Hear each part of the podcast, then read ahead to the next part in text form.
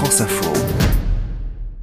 Alors dans le calalou, il y a du calalou. C'est une espèce d'épinard. Il y a du crabe, il y a du porc salé, il y a du riz. Dans ma famille, on mangeait à côté des ignames. Et puis à côté, il y a de la chicaille de morue. C'est un plat qu'on met des heures à manger. Il fallait tout manger.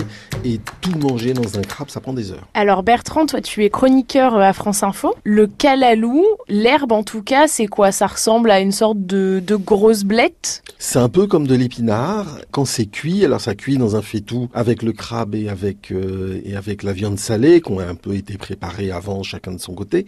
Mais, euh, et ça fait un peu la consistance des, des, épinards en boîte, il faut bien le dire.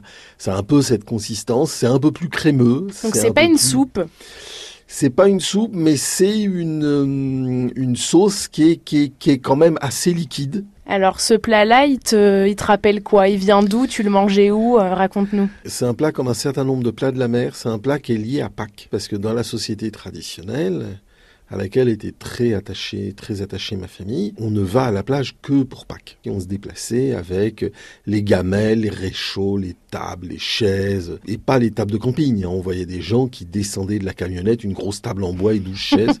Mais nous, on mangeait ça à la maison. Et moi, je m'arrangeais toujours pour avoir le plus possible de queue de cochon. Moi, mon, mon, mon assiette, c'était beaucoup de riz, beaucoup de, beaucoup de calalou, beaucoup d'igname, surtout beaucoup de chicktail de morue, quelques pâtes de crabe. Ma grand-mère cuisinait cuisinait extraordinairement bien. Elle avait une technique pour faire griller la morue qui était assez, assez sauvage. Elle enlevait le brûleur de la cuisinière et il y avait juste le, tuyau de gaz et elle, et elle allumait le tuyau de gaz.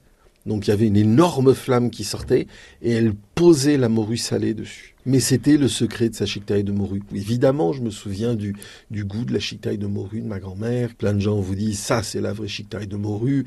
Non, la vraie chiquetaille de morue, c'est celle de ma grand-mère. C'est des goûts qui sont lointains et c'est en plus des goûts qui sont lointains dans le temps et dans l'espace. Donc ça appartient au, au pays perdu. Je sais que j'idéalise pas.